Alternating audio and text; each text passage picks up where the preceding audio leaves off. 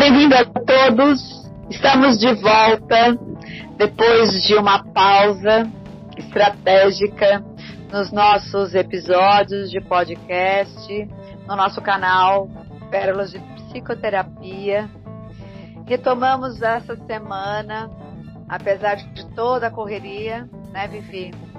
É, os nossos conteúdos, está sendo um final de ano aí que já se aproxima, bem corrido. Mudanças, mudanças aqui, mudanças no, no coletivo, é, eleições aí esse final de semana.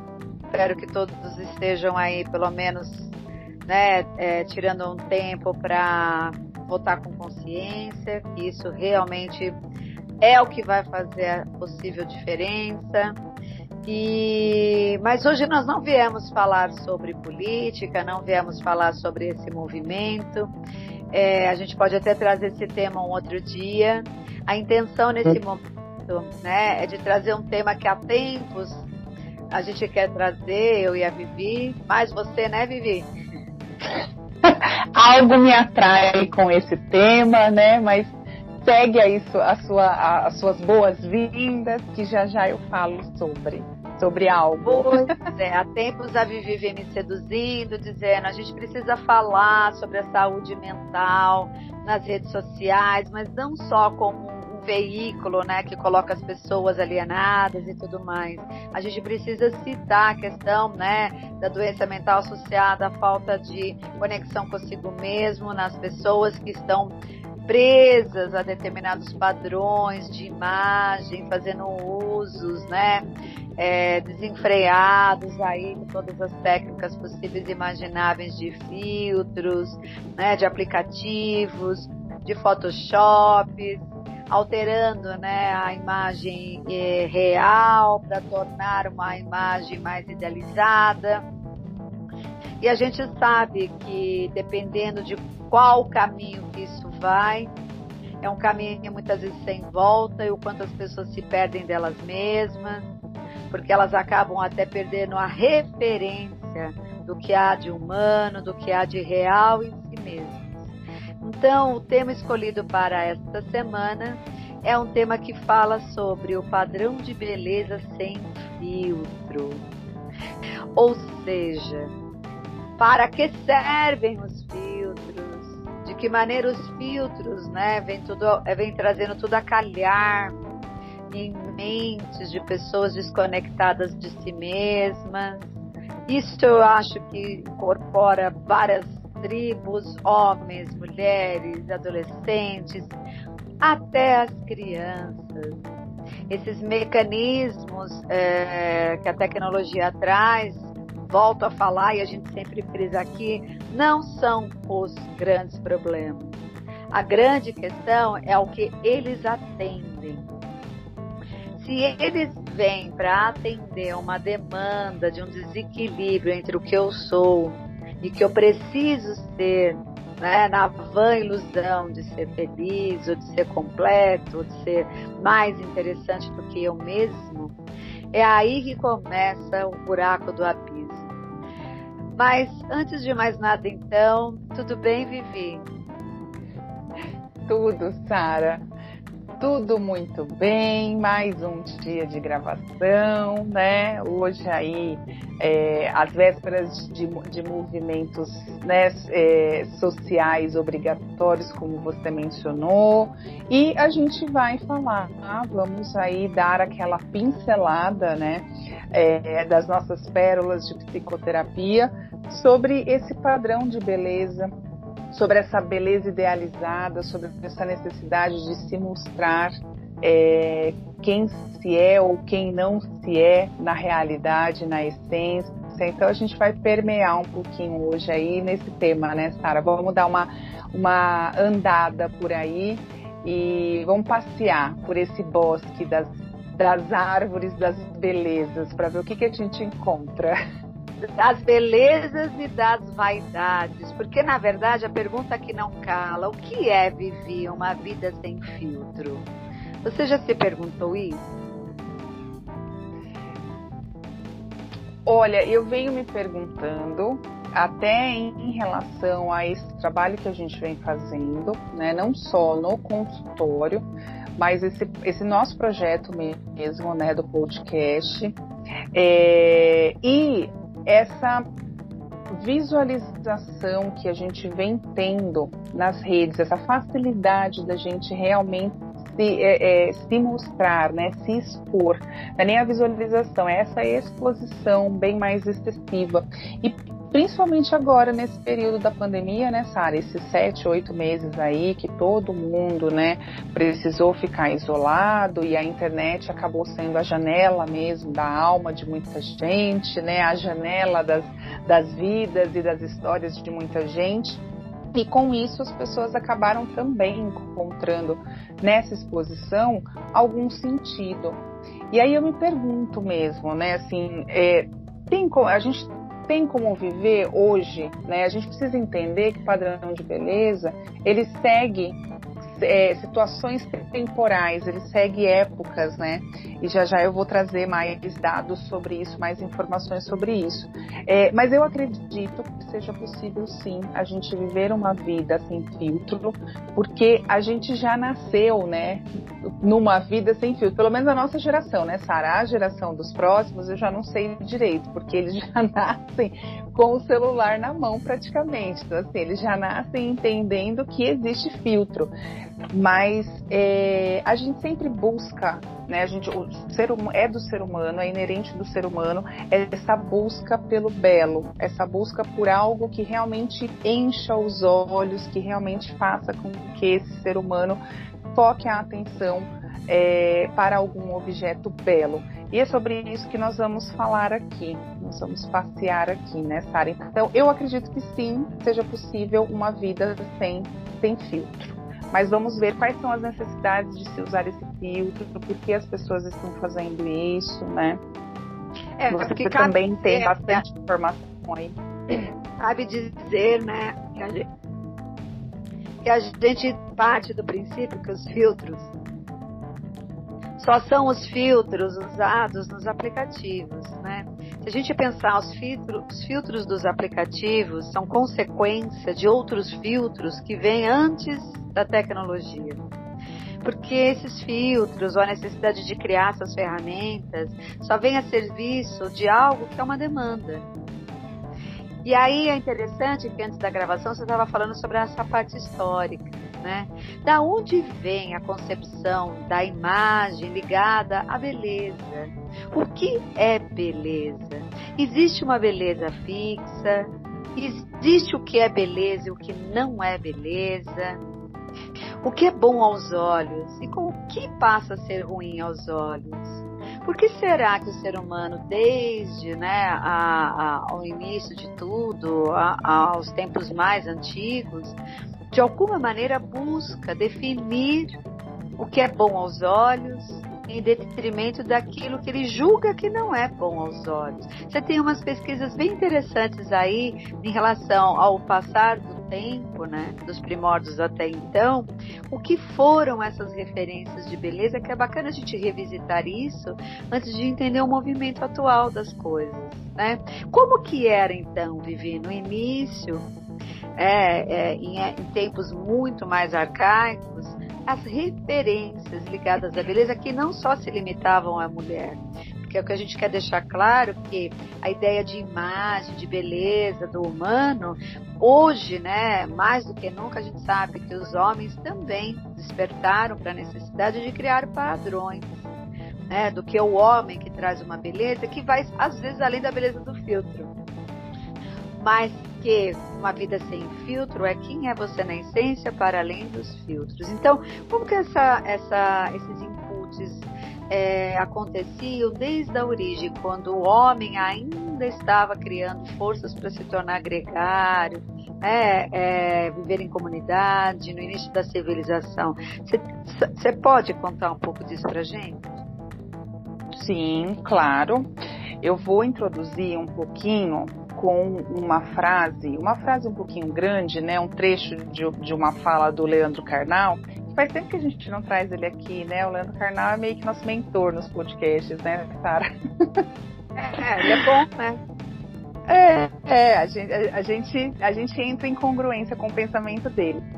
Ele fala, né, baseado aí num livro de ciências que chama Casca de Nós, ele fala que o mundo vai olhar o externo da casca de nós.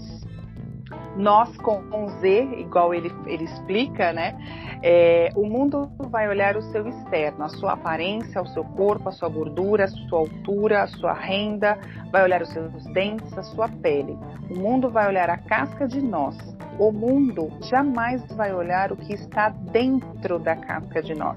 E nós, com S, só podemos ver as cascas alheias. Então, ou seja, para o carnal, o mundo mede pela aparência. E não só para o carnal enquanto pessoa, ele também fez alguns estudos, que agora não vou lembrar o nome lá dos, dos filósofos, né, das, das antiguidades que ele buscou, mas eu achei muito interessante quando ele traz essa frase que o mundo mede pela aparência e ele faz essa analogia com a casca de nós, com a, com a gente só olhar as cascas alheias. E você falou sobre essência, você mencionou a essência, algo que nós vamos também pontuar aqui, né, nesse podcast, nesse episódio, é, do quanto a gente olhar para nossa, a nossa, o nosso interior da nossa casca de nós é o importante, porque na verdade o nosso padrão de beleza ele é construído na nossa mente, primeiro na nossa mente. Então a gente já tem algumas crenças que a gente cresce com isso, tanto nossas, internas mesmo, inerentes à nossa personalidade, independente do que a gente vê da mídia ou não, independente do que a gente vê da nossa mãe, do nosso pai ou do nosso entorno, né? Mas é, a gente sempre vai ser o que a nossa cabeça vai determinar. E aí a gente recebe nas nossas experiências algumas crenças que definem, né, essas nossas vivências e como a gente se vê na sociedade. E a sociedade seduz a gente com essas crenças e a gente acaba definindo essas crenças como experiências. Então, o ideal de corpo, a beleza idealizada, muitas vezes ela é reforçada pelas mídias, né, pelo externo. E lá na história, a beleza é uma construção histórica e social. A magreza, por exemplo, ela nem sempre foi uma regra, e os músculos estão menos, né? O primeiro registro da história sobre beleza foi lá em torno de 22, 24 mil anos atrás, por meio de uma estatueta de 11 centímetros de altura, que é a Vênus de Willendorf onde essa Vênus ela era ela representava uma mulher de seios fartos com barriga, com barriga, minha gente. Nada daquela barriga tinha, chapada. Não tinha, é, não tinha barriga negativa. Não tinha barriga negativa, ela tinha a manta, né? Aquela manta que faz assim na, nessa região central do corpo. E quadril volumoso que para aquela época, lembra que eu falei que o padrão de beleza ele segue os tempos, ele segue épocas, né? Para aquela época sinalizava fertilidade, o fácil acesso à comida num cenário da sociedade pré-agrícola, um cenário onde nós não tínhamos comida pronta como a gente tem hoje. Você tinha que ir atrás da sua comida. Então, você ser mais cheinho, mais cheinha, sinalizava que você era bem sucedido, porque você tinha um conhecimento e uma facilidade de como se manter vivo, né? De como se sobreviver, porque naquela época o que contava era a sobrevivência por meio da alimentação, por exemplo. O seio, Sara, nessa época, ele não tinha nenhuma conotação sexual, não tinha nenhuma conotação da vaidade como a gente tem hoje né? É, eles eram símbolos também somente da alimentação, somente de servir o outro através da amamentação, né? O outro indivíduo através da amamentação. E os estudos revelam que a mente ela tende a buscar por uma simetria em tudo que vê. E aí ela, ele acaba relacionando essa simetria com o que é belo. Então, por exemplo, na natureza, a gente tende a ver tudo perfeito, né? A gente olha e fala, nossa, olha que céu, a gente até faz uma comparação falando que parece que é uma pintura, né? A gente diz que o céu é perfeito, que as flores, a simetria das flores, das, né, das plantas, a isso para o cérebro quer dizer beleza. E aí logo, né, nesse raciocínio, e aí tem a ver com matemática, com raciocínio lógico, que não vai caber agora a gente falar sobre isso, que dá um outro dar um outro episódio, porque o assunto é mais longo. É, o cérebro entende que essa simetria toda, essa coisa muito igual, muito perfeitinha, é beleza.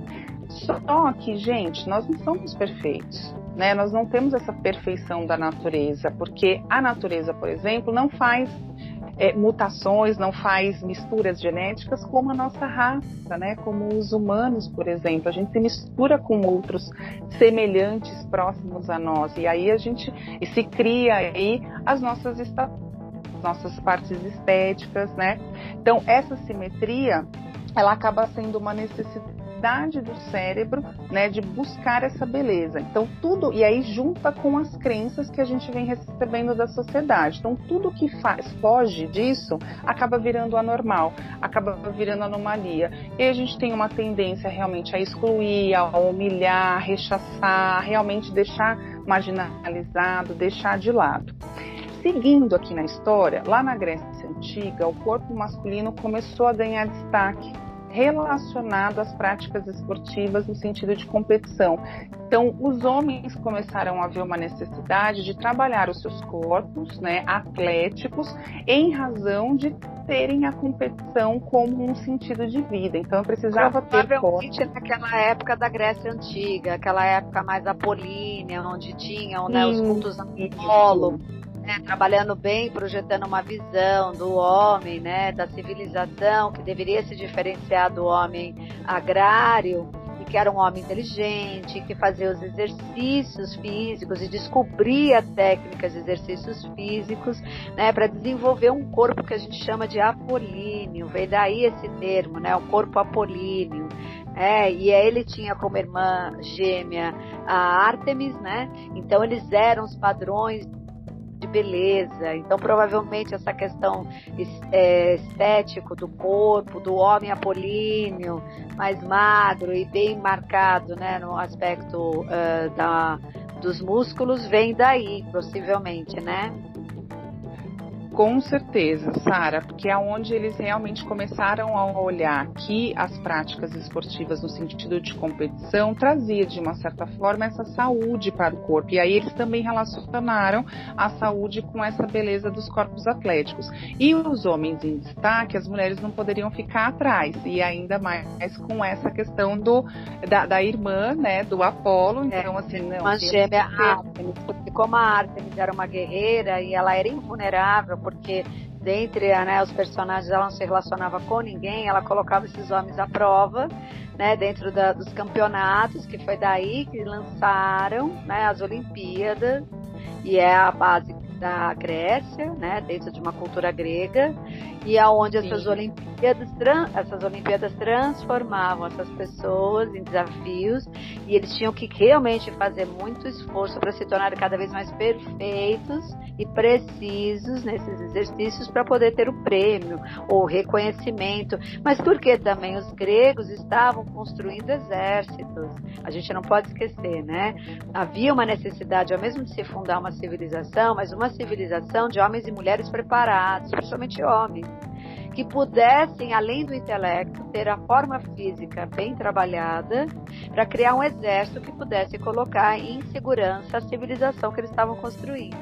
Que os romanos foram lá depois e destruíram tudo, né? É, é, é, pena, né? Mas é isso mesmo, Sara. Segue essa parte da história da Grécia, né? Esses contos gregos que tem todo o sentido. E o mais interessante, você trazendo isso, eles tinham, enquanto povo, né? Enquanto egrégora, eles tinham um sentido né? Ou seja, eles tinham uma direção na vida deles, então eles estavam fazendo isso em razão dessa defesa, em razão, em razão dessa preparação, né? No sentido de realmente se defenderem ali, se manterem vivos, né? É, e aí a gente vem para a Idade Média, onde a Igreja Católica se, se mostra forte, né? E começa a botar tudo por terra do corpo belo, no sentido do pecado, no sentido do. Nossa, de, de novo me fugiu a palavra, mas no sentido do pecado, né? No sentido do, de que isso, a vaidade. A censura às formas, a censura à vaidade, a censura do culto ao corpo porque na verdade precisava se espiritualizar né, as, as ideias, os desejos, os interesses. assim? É, é, é, isso mesmo. Mas tem uma outra, é assim, eu, eu não, ela fugiu na minha anotação, tá fugindo agora, fugiu quando a gente estava passando o texto aqui e fugiu agora de novo. Eu vou lembrar em algum momento essa palavra. É, mas é uma palavra bem usada nessa parte da, da, da religião. Né? Então, é, a igreja começa a colocar esse culto ao corpo como negativo, justamente por essa questão de ah, precisa se olhar mais para a alma, para o espírito, né? precisa se espiritualizar. E aí, é, os homens, as mulheres, acabam abafando isso de uma certa forma, né? E não vamos então olhar em razão de um medo, né? E um, até um respeito de uma autoridade divina, não vamos olhar para a beleza. Mas com a reforma protestante, o êxito rural, isso enfraqueceu a igreja, enfraqueceu esse modelo da igreja, e aí o homem começa a voltar a olhar para si novamente no sentido de, de corpo, e a questão do corpo é reconquistado novamente como um centro das atenções. Né? E aí, Sara, para a gente finalizar esse, é, é, essa viagem na história, vou trazer só algumas informações rápidas na questão do mundo. No Irã, por exemplo, o Irã ele é o país campeão em rinoplastia. As mulheres usam né, as burcas e aí fica só a parte mesmo do nariz, uma parte ainda do nariz e dos olhos, e elas acabam buscando muito essa rinoplastia, porque que é essa mudança, essa alteração no nariz, essa cirurgia no nariz, porque é a única parte do corpo praticamente que está ali exposta, que pode de, de sedução, de ser atrativo para alguém, para o tal do crush, né? É, já lá na, na Coreia, por exemplo, existe uma incidência muito grande de cirurgias que modificam a alteração do olho, porque eles têm um olho mais puxado, o um olho mais fechadinho, né? Eles até, nas pesquisas, eles colocam até entre aspas lá uma cirurgia para abrir os olhos desses coreanos. Lá nos malaios, por exemplo, eles precisavam se manter sempre brancos ao extremo, tanto que o uso né, de, de é, é, protetor solar na pele é, é excessivo mesmo para manter essa branquitude toda. E lá na Mauritânia, no noroeste da África, desde criança, né, é, os seres são induzidos à obesidade sendo sinônimo de sucesso nessa região. Então percebe que os padrões de beleza eles vão seguindo, né, regiões, vão seguindo épocas e assim, agora nós vamos falar também sobre a nossa região aqui, né, e sobre a nossa época. Pois é, porque para a gente entender, é interessante fazer esse passeio, é, que não existe então algo fechado, concreto que determine o que é bom, o que é ruim, o que é belo do que não é belo. Existem situações e culturas que muitas vezes privilegiam determinados aspectos em detrimento de outros. E o pior, né? A gente faz algumas pesquisas antes da nossa gravação e a gente tem aqui alguns dados que são importantes porque vão ampliando, né, as percepções e a gente vai tendo alguns insights pegando exemplos, né? Tem situações e situações no mundo, mas na América Latina, por exemplo, a gente entendeu aqui que o, Brasil é o país que tem pessoas que mais usam remédio para perder peso. Isso é um padrão cultural do Brasil. O Brasil é um país onde as pessoas se desnudam muito em função das, da praia, do litoral, e essa exigência em ter um corpo, né, é, com a barriga negativa, como a gente estava brincando, né, a exigência de que Sim. mulheres e esses homens acabam adquirindo esses modelos é muito forte. Eu acho que a gente entendeu aqui nas nossas associações em função dessa exposição do corpo por ser um país de litoral e tropical. Outro dado interessante que a gente entendeu nas, nessas pesquisas gerais que a gente fez aqui, que as pessoas, principalmente as mulheres, a partir dos 29 anos, começam a ter medo de envelhecer. Eu já acho que antes disso, questionamentos como esse já começam a aparecer. Eu já tenho discursos aqui em consultório de garotas de 16, 17 anos, sim, muito incomodadas com o envelhecimento alheio e, consequentemente, com o seu próprio. Até porque negar o envelhecimento das pessoas da família e ter um certo incômodo já é um sinal de que aquele envelhecimento está mexendo com a sua perspectiva de vida, né? De é, nascer, viver e envelhecer. Como não há espaço para a pessoa de terceira idade no mundo, e as culturas ocidentais normalmente não valorizam, a gente já falou isso aqui, né? O envelhecer, isso compromete mais ainda essa questão, porque a pessoa da terceira idade começa a não existir, principalmente nos países de terceiro mundo, porque eles são um peso, ao invés de terem um aspecto da sabedoria, né, o aspecto da inteligência, o aspecto de, uma, de um valor, né, é, e de uma honra em relação à vida, né, que eles deixaram para a sua descendência. Então, esses 29 anos acaba sendo uma média. Já é preocupante. Emagrecer dentro das hashtags na internet é o fator mais procurado nas pesquisas do que a própria felicidade. Então, existem mais buscas por emagrecimento do que por felicidade. Isso é um dado bem curioso e bem interessante, que não nos surpreende, mas não deixa de ser interessante. E daí, Existem algumas é, campanhas, como você citou, eu nem conhecia, né, que hoje, né, nas redes sociais, eu acho que algumas figuras é, centrais da mídia têm encabeçado, que é a hashtag sem filtro, onde as pessoas começam a postar fotos com filtro e sem filtro, para deixar bem claro que existe uma diferença visível de uma figura da outra.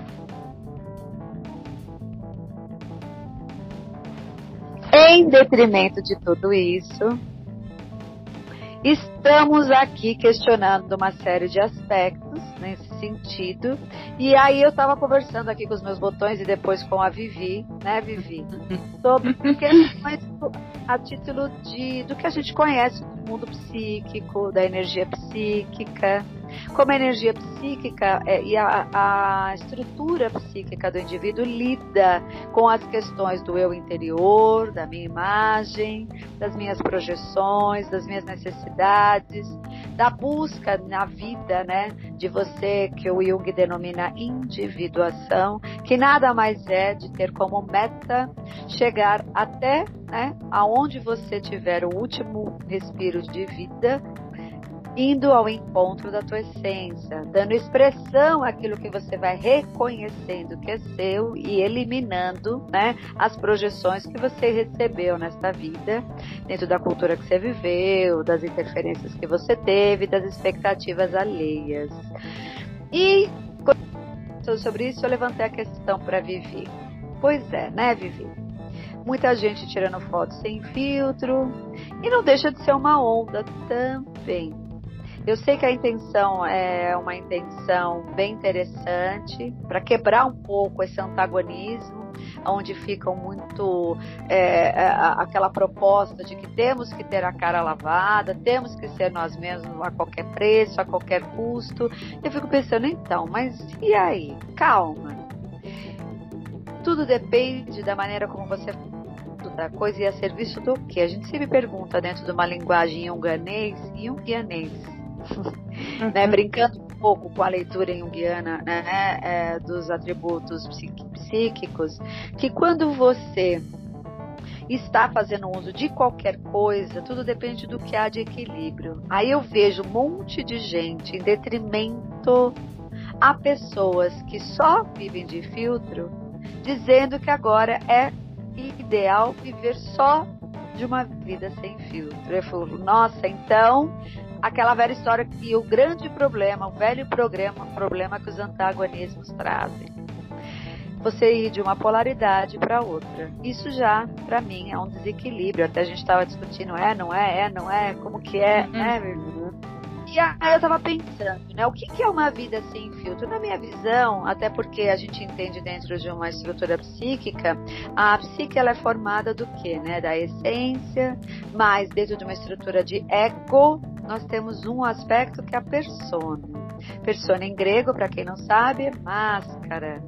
E isso é inerente ao homem conforme ele se desenvolve né, ao longo da vida. O que, que são personas? O que, que são essas máscaras?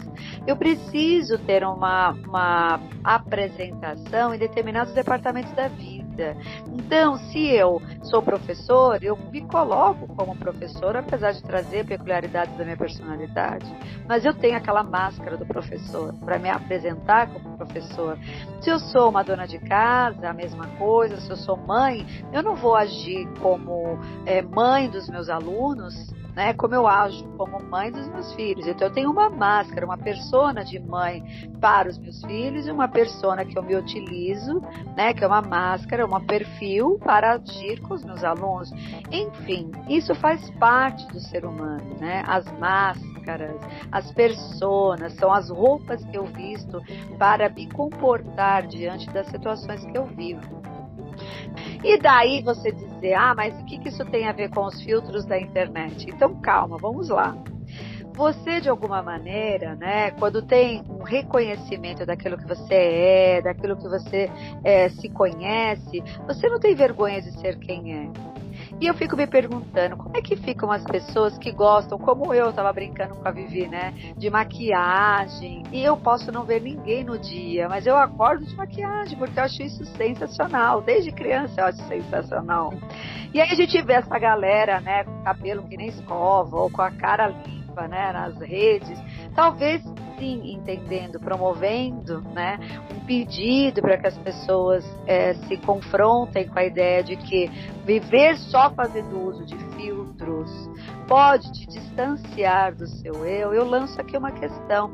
Muitas vezes você tem que reconhecer quem você é e, de alguma forma, esses recursos podem ser usados para você. Ou seja, não é questão de eu usar um filtro para ser feliz ou ficar sem filtro para ser feliz. A grande questão é quem você é, reconhece que te faz bem, reconhece né, que tem a ver com a sua personalidade e você faz uso disso muita gente se libertou. Porque, ai, graças a Deus eu não preciso usar filtro, eu não gosto mesmo de maquiagem, não gosto mesmo de ficar dentro de alguns padrões. E tá super bacana. Por quê? Porque tem que se liberar mesmo. Ninguém tem que viver escravo de nada. Agora tem muita gente, né, como eu brincando de novo, né, que adora uma maquiagem, né? A brincadeira que eu fiz para viver, adora um filtro solar com base, mesmo que seja para ir para a praia. E qual é o problema? Né? Mas por que, que a gente está dizendo isso, brincadeiras à parte? Para dizer que o problema não é se você usa ou não o filtro, é a serviço do que você usa esses filtros, né? É, para quem e para quê? Quando você faz essa pergunta, tudo muda. Ah, igual a gente brincou aqui da pandemia, né? Como a galera tava lidando com essa questão de ficar de pijama o dia inteiro, descabelado o dia inteiro, tomou banho ou não tomou banho, vai fazer as reuniões de trabalho e coloca uma roupa bacana da cintura para cima e para baixo pouco importa. Aí a gente fez uma brincadeira, né? A Vivi descobriu coisas lá na pandemia, né? Na, na, nessa época de quarentena. E eu também, né? Uma das coisas que eu descobri é que eu uso perfume para mim né? Mesmo que eu não vou encontrar nenhum entregador do iFood, eu tô de perfume. Olha que interessante. Quer dizer, então o perfume que eu uso no dia a dia não era para me apresentar perto das pessoas, atrair a atenção das pessoas, era para mim mesmo. Assim mesmo como a minha maquiagem. E de repente tem pessoas que se libertaram porque estavam escravas e estão aliviadíssimas porque descobriram nisso uma grande possibilidade de se reconhecerem como são e viram nisso um ganho de personalidade, um ganho de autoestima, uma libertação, porque se sentiu escravas disso. Mas lembrando, não dá pra gente, até para desmistificar, que eu acho que era essa a minha intenção quando a gente pensou na gravação, de que não é você viver sem filtro, ou com filtro, ou fazendo uso de uma vida só sem filtro, ou só com filtro, que você está, né, talvez, dando expressão à sua essência. A grande pergunta que é o autoconhecimento que a Vivi tanto adora é quem é você? E como você banca isso que, que você acha disso, Vivi? Porque eu acho que eu já falei bastante. Você nunca fala bastante, você sempre fala o que é necessário falar. Acho que a é. gente fala. Acho que a gente fala, né? Assim, vou puxar a sardinha para os dois lados. A gente fala aquilo que é necessário falar. Então não importa se a gente falou muito, se falou menos. É... Sara, essa pergunta, né, ela é muito crucial, né, de quem somos nós, quem sou eu, e eu faço muito esse questionamento também no consultório, assim, quem sou eu na minha essência? Porque é a nossa essência que define realmente, que determina quem somos nós. Então, eu, eu comecei a fazer esse processo, esse movimento de aparecer mais nas redes, por exemplo, né? Porque isso também é um desafio para mim, de estar, de, de produzir mais conteúdo, mostrando a minha cara, não só em termos de escrita, né? Ou só de imagem, mas também falando mais com o público, porque eu descobri que é uma coisa que eu gosto também. E uma vez eu comecei, quando eu comecei a fazer as lives, me falaram que a câmera gosta de mim. Então, assim, quando dizem, né, que a gente é fotogênica, que a gente tem uma boa relação com esse aparelho e tal, eu achei isso interessante, porque eu falei, poxa, eu gosto. E é uma coisa que realmente eu gosto desde criança mesmo, desde nova, né? Eu quando era criança eu tinha uma das minhas pretensões de quando eu iria ser, o que eu queria ser quando crescesse era ser apresentadora, era poder estar na mídia, né, de alguma forma, então assim, ou seja, está aparecendo, né? Hoje eu tenho a possibilidade pelas redes. É, e eu sempre questiono isso, né, da questão de quem somos nós na essência, e eu faço esse movimento porque assim, nas redes sociais hoje dá cara lavada, mas no sentido de poder demonstrar que eu estou trabalhando com os meus desafios internos e eu estou mostrando para esse público que é possível a gente poder se expor é, e expor as nossas habilidades, expor as nossas potencialidades, a nossa inteligência, independente de se eu estou de maquiagem ou não, independente se estou com cabelo arrumado ou não. É claro que é, algumas questões, não é nem a gente sempre vai levar, né? As pessoas sempre vão levar pelo senso comum, né, Sara? Uma questão do desleixo, da falta de vaidade. Eu, por exemplo, quando eu comecei a deixar o meu cabelo realmente de grisalho, realmente, né, a grisalhar ele todo, é, eu fiquei no começo num, num receio de que ai, as pessoas vão achar que eu estou não vaidosa, que eu estou desleixada, que eu estou relaxada com a minha aparência. Mas assim, foi muito rápido esse pensamento e eu olhei e falei, não, quem é que está tendo incômodo de ter que pintar o cabelo toda vez e toda vez estar tá desbotando? Quem é que realmente quer estar mais dentro da sua essência sou eu. Então eu tenho que olhar esse meu conforto. E aí foi um processo, né? Foi um processo em que eu ouvia muitas coisas, as pessoas metiam um bedelho mesmo, de que eu tinha que pintar o cabelo, de que estava feio, de que estava estranho, porque meu cabelo na época estava grande e eu não queria cortar ele porque ia ficar muito curtinho. Então ele ficou bicolor, ficou com a parte da tintura e com a parte da raiz que já era grisalha. Então eu tive que lidar com isso também. Quando a gente vai para essa exposição, eu comecei a perceber que as pessoas faziam comentários assim, ai, como você tá linda, ai, como não sei. Mas ninguém fazia o comentário da minha postagem, ninguém fazia o comentário daquilo que eu tava trazendo de discussão. Você me virou a base da psicologia. Isso! E aí eu, foi, foi por conta disso também que eu comecei a trazer esse movimento da minha cara lavada, pelo menos, né? Assim, em, em por, por, exemplo, é para fazer essa movimentação de que, gente, aquilo que eu estou falando não é, é, é, o que me define, porque é o meu pensamento, é a minha habilidade, é o que eu realmente estou estudando, é o que eu trabalho com os meus pacientes, com os meus clientes ali em consultório. E assim, Sara, as estatísticas hoje elas trazem, né, que as mulheres representam mais de 87% dos pacientes que buscam procedimentos estéticos, né? É, os homens eles são em menor escala, um pouco mais de 12%, mas tem, é um número que tem também começado a se destacar num crescimento. Né? E assim, no Brasil, por exemplo, pensando em América Latina, no último censo lá de 2018, foram feitas mais de 1 milhão 498 mil e lá vai cirurgias estéticas. E aí, seguido dos Estados Unidos, Alemanha e Itália. Né? É, a gente está no topo desse ranking da estatística de cirurgia da beleza. E aí está relacionado com isso, das pessoas não entenderem a sua essência, das pessoas não se conectarem com quem elas são de fato. Você estava né, dando aí esse exemplo, uma coisa que você não tinha comentado antes, é, antes da gravação você desde pequena, desde que você se vê, né, como gente no mundo, se relacionando, você já queria, e naquela época, né, Sara, 30 e poucos, 30 e poucos anos atrás, que a Sara é muito nova, gente. Não tinha maquiagem para criança, né? Hoje, diferente de hoje, hoje a gente vê maquiagens, né, assim, já voltadas para o público infantil, porque as crianças já começam também a buscar isso. E a Sara utilizava de outros recursos para fazer a maquiagem dela. Ela deixava a imaginação dela solta, né? Mas é como você falou, isso já faz parte da sua persona, né? Não da sua persona no sentido da máscara, mas da sua personalidade mesmo, da sua identidade pessoal, né? Eu, eu acho que eu comecei a usar maquiagem no meio da adolescência. Então, assim, depende muito de como a gente vai se relacionando. E isso quer dizer muito sobre e exatamente essa pergunta que você fez. Quem somos nós? E quem somos nós em essência, né, Sara?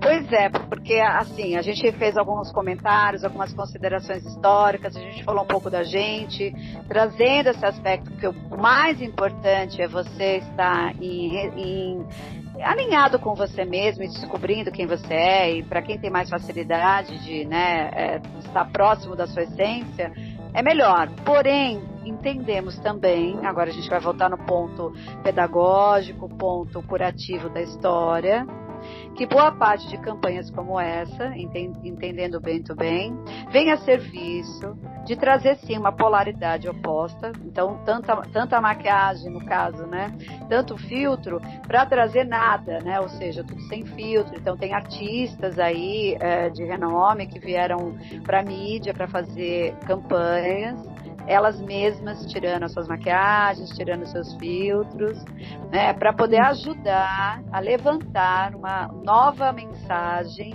né, de que é, você viver para isso, viver disso, ter a necessidade de estar o tempo todo, né, se mascarando ou se alterando, ou se transformando em algo que você não é, que é o exagero, né, dos filtros, né, dos photoshops e tudo mais, traz uma questão de saúde mental. Claro. Por quê? Porque o grande índice de depressões a gente já falou aqui, né? E que as redes sociais, as mídias, a tecnologia dessas redes e tudo mais, elas colaboram, elas contribuem, né? E os adolescentes, né, as crianças, já desde muito cedo na nossa concepção, já vão para essas redes projetar, né, as imagens da vida, ao invés de viver a vida dentro da, daqueles momentos né, de construção, de coordenação, de, de espaço físico. É, ela, as, as crianças estão perdendo cada vez mais essa conexão, ficando alienadas dentro de circuitos, né, de redes, é, de tecnologia saindo um pouco da vivência da vida num aspecto mais global, ficando dependentes desses aspectos mais restritos e alienantes, prejudicando tudo, desde saúde física, obesidade, saúde mental e everybody. Então, assim, uhum. nós entendemos que campanhas como essas vêm a serviço de dar uma equilibrada, uma chamada, uma reflexão, para que as pessoas também se confrontem através até do choque o quão possivelmente estão polarizadas na ideia de só deformarem a própria imagem, criando um ideal de beleza fora da sua própria realidade. Então, a Coreia, por exemplo, que é um marco hoje, né, é a capital da estética, tanto das cirurgias plásticas, dos procedimentos é, dermocosméticos. Comprar qualquer produto na Coreia hoje é um ganho, porque a tecnologia nesse aspecto avançou muito, porque a Coreia está vivendo né, um momento onde as pessoas estão projetando nesse ideal de beleza muita energia. E a tecnologia está servindo esse mercado. Então são vários aspectos que eu acho que são importantes a gente levar em consideração. Então, é para equilibrar um pouco uh, o nosso diálogo aqui, assim, essas campanhas são interessantes. Eu só gostaria de ressaltar que todos os antagonismos, pelo próprio termo, já sugerem né, que há perda do que há de equilíbrio, e onde há perda do equilíbrio, há perda da essência também. Até a gente brincou antes da gravação, quantas pessoas estão fazendo essa campanha porque essa é a onda. E se amanhã, de repente, a onda voltar a ser aquela maquiagem, até a gente brincou da década de 70, né, Vivi, que era aqueles cílios postiços, picudinho, aqueles bobs, né, bem é, aparentes e tudo mais, a galera vai fazer isso também. Mas assim, é válido. E o que, que a gente precisa ressaltar, né? É, cabe muito a questão da educação e os responsáveis, principalmente pelos adolescentes e mesmo pelas crianças, os educadores, começar a trabalhar isso nas escolas, porque a educação é a única coisa que salva. Não são se eu vou ter filtro ou não vou ter filtro, se eu vou ter é, recursos tecnológicos. É aonde essa educação começa a ficar alinhada com conteúdos ligados à construção de um equilíbrio afetivo, psicoafetivo do indivíduo. Que o autoconhecimento deveria ser trabalhado nas escolas, sim, senhores, né? E as ferramentas começam só a servir de uma maneira positiva, da melhor forma possível, e não necessariamente para alterar ou fazer com que o indivíduo fique polarizado na ideia da projeção do belo estar sempre em outro lugar que não nele. Passo a voz para você porque estamos finalizando mais uma vez nosso podcast. E aí, Vivi, o que, que nós temos de considerações importantes que eu sei que você queria fazer para finalizar esse nosso episódio? Sara, eu vou trazer um pouquinho mais de, de dados, né, com relação a isso que você falou dos jovens, né, você é, é, mencionou que até antes dos 29 anos, né, as jovens já se, já se preocupam com o envelhecimento, né, já fazem procedimentos. Eu realmente, há uns anos atrás, eu não lembro agora quantos anos, mas eu estava nessa faixa, eu tô com quase 40 hoje, mas eu estava nessa faixa aí dos, dos 20 e pouco, acho que chegando a 30, 32. Eu cheguei a conhecer uma, um, uma, uma pessoa, uma moça de 29 anos, em que ela assim, na mesa a gente estava num barzinho, né, com outras amigas e ela era conhecida de uma amiga minha. E ela comentou, ela falou, ah, eu tenho 29, mas eu já botei botox na, na sobrancelha, na pálpebra, na, na, bolsa, não sei o que, no bolso, papapá. Quando eu olhei para ela, assim, que ela foi falando, eu falei, gente, a cara dela não mexe, né? Ela não tem expressão, é toda dura. E eu fiquei passada com aquilo, e isso me, me vem sempre à memória quando a gente fala sobre essa questão de estética, de, de beleza, porque realmente ela era muito jovem, né? Eu olhei e falei, nossa, ela tem mais ou menos a minha idade, né? Eu sou dois, três anos mais velha que ela, e ela já tá nessa pegada, né? De estética, de botox, de isso e aquilo. Então, as estatísticas hoje, é, de acordo lá com a Sociedade Brasileira de Cirurgia Plástica, nos últimos 10 anos, eles estudaram e perceberam que houve um aumento de mais de 140% nos procedimentos estéticos entre os jovens de 13 a 18 anos. E assim, começando até a partir. Muito é pesado, muito, né? Muito significativo, muito pesado, muito importante a gente colocar é, foco nisso. E por que, que eu vou finalizar com esses dados, Sara? Porque existem até estatísticas a partir dos 10 anos de idade, que é onde começa a se colocar a questão da, que eu não lembro agora o nome da, do procedimento, mas é a questão da, da orelha de abano, aquela orelha de, de dumbo. As crianças começam a pedir para os pais para fazer esse procedimento estético pela razão dessa falta do autoconhecimento, dessa perda, desse distanciamento dessa essência de quem se é de fato, para se bancar emocionalmente, e relacionado, infelizmente, ao bullying, relacionado às influências hoje das redes sociais, né, das celebridades ali, e não só as celebridades, das mídias já antigas, que são o teatro, as revistas, que são as atrizes, né, na televisão, nas novelas. Mas hoje nós temos influenciadores digitais das redes que também posam de corpos perfeitos, de rostos perfeitos, né, com a pele maravilhosa, com a pele de, de pêssego, isso e aquilo. E as crianças, esses adolescentes, eles estão mais tempo conectados com essas redes. Então, com certeza, essas referências, né, essas, esses ícones vão virar referência desses adolescentes. Então, como você falou, cabe aos pais, os responsáveis, por exemplo, desse público, conversarem, se preocuparem nessa intenção, começarem a fazer um movimento da educação emocional, a própria escola poder trazer, né, pelo menos tem aí uma promessa de que o ano que vem já comece na grade ter essa educação emocional. Então vamos ver para onde isso vai levar, porque o autoconhecimento, novamente, Sara, é o que vai definir a gente. A nossa essência é que define quem somos nós. O nosso padrão de beleza é o padrão que a gente coloca na nossa cabeça.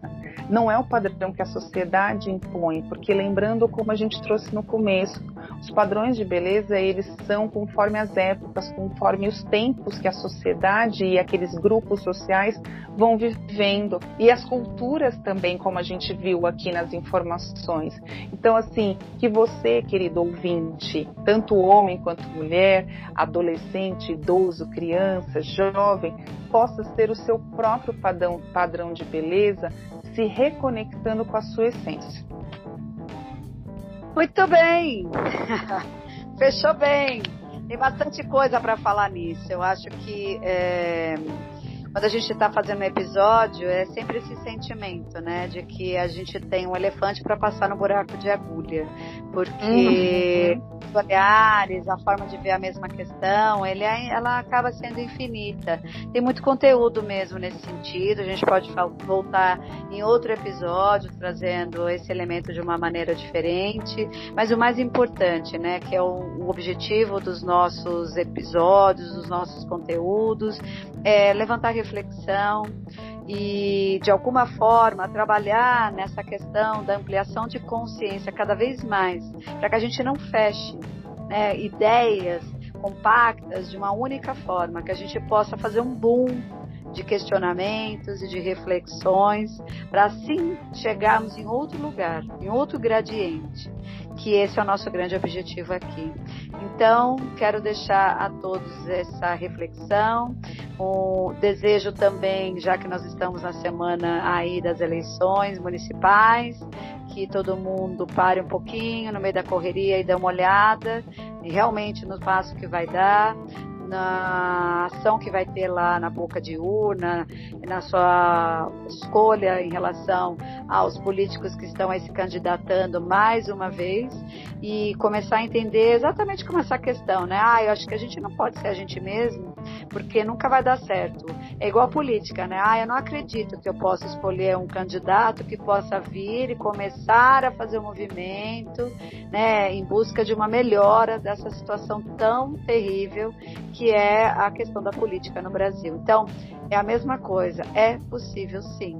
Se você também parar um pouquinho a bunda na cadeira, sentar lá e ler o programa que cada candidato tem, né? E na melhor das hipóteses, começar a diferenciar um pouco o joio do trigo. É, pessoas perfeitas não existem, assim como beleza, porém eu acho que vale a pena você parar para criar a sua reflexão e não ir pegar aquele panfleto, que eu conheço gente que pega o panfleto na porta e fala, ah, já que vem um panfleto na minha mão, foi um sinal, vou votar nesse aqui. Tudo bem, Vivi? Boa votação para você, beijos a todos. Beijos a todos, essência, minha gente, em tudo. Até o próximo episódio. Tchau.